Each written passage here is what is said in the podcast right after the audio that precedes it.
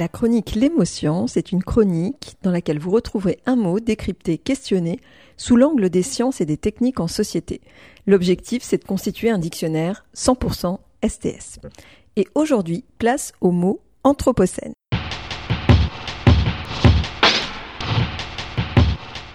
C'est quand même hyper excitant de vivre l'émergence d'une nouvelle époque géologique. Vous vous rendez compte Cela n'arrive quand même pas tous les jours, voire tous les siècles. Bon, dit comme ça, cela n'évoque peut-être pas grand-chose à part de vagues souvenirs d'école et les cours pendant lesquels nous apprenions l'histoire de la Terre à travers son échelle de temps. L'ère paléozoïque, l'ère mésozoïque, l'ère cénozoïque, vous savez, celle avec l'apparition des premiers primates et de la lignée humaine. Aujourd'hui, nous sommes encore dans cette troisième ère géologique et plus précisément dans la période dite quaternaire. Et quand on découpe encore cette échelle de temps à l'échelle de l'époque, c'est là que nous sommes censés arriver à l'Anthropocène, nouvelle époque caractéristique de l'histoire de la planète. Alors Anthropocène dérive du grec anthropos, être humain, et du suffixe kainos qui veut dire nouveau.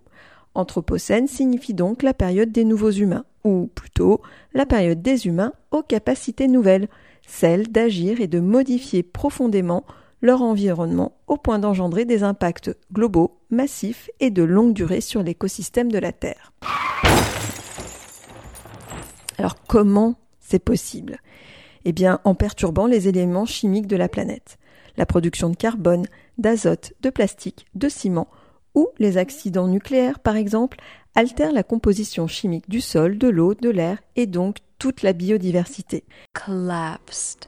C'est intéressant de noter que cette appellation géologique, l'Anthropocène, n'est pas encore validée dans les sphères scientifiques. Elle n'est donc pas officiellement une nouvelle époque dans l'échelle de temps de la Terre. Pourtant, son application est devenue très prisée dans les médias et dans de nombreux livres d'histoire environnementale. C'est que derrière ce mot se cachent des considérations idéologiques, politiques et économiques très fortes. Certains et certaines diront même des considérations philosophiques. Sommes-nous devenus nos propres ennemis? Qui est responsable des choix qui nous ont menés à cette situation aujourd'hui? La société thermo-industrielle en place depuis le XVIIIe siècle, le capitalisme, voire l'évolution démographique? Devons-nous célébrer la domination des êtres humains sur la nature ou au contraire prendre davantage conscience que nous formons un tout avec elle? L'Anthropocène est directement lié à un sujet brûlant d'actualité, le réchauffement climatique. Et là-dessus, ce concept répond à une forme d'instantanéité médiatique plus qu'au long temps à accorder à la recherche.